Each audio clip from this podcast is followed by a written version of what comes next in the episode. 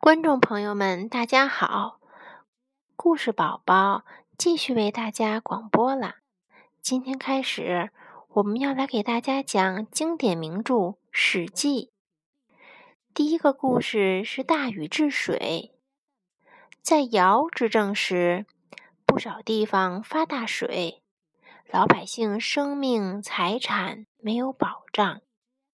尧派鲧去治理水患。一直到尧逝世，都没有治好。舜执政以后，便派鲧的儿子禹去治水。禹到全国水灾最严重的地方调查，研究水的规律与流向。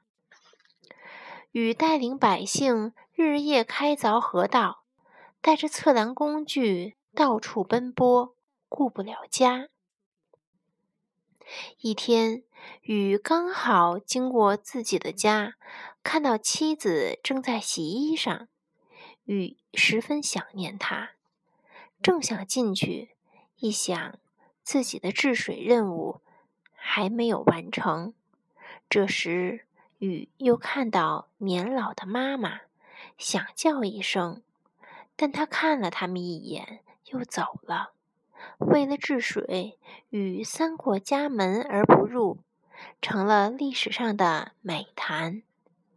黄河上游有座龙门山，山势险峻，挡住了黄河水的去路。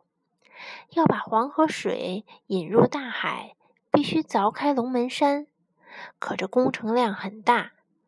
禹带领大家用原始的工具，在龙门山开凿、开山辟岭，一连干了好几年。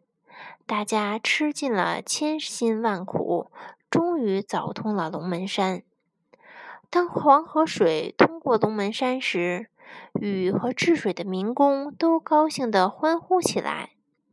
经过十三年奋斗，禹把中国的九大河。都疏通了，水害被制服了，禹得到了人民的爱戴。舜临死时也把部落首领的位置让给了他。好了，这就是大禹治水的故事。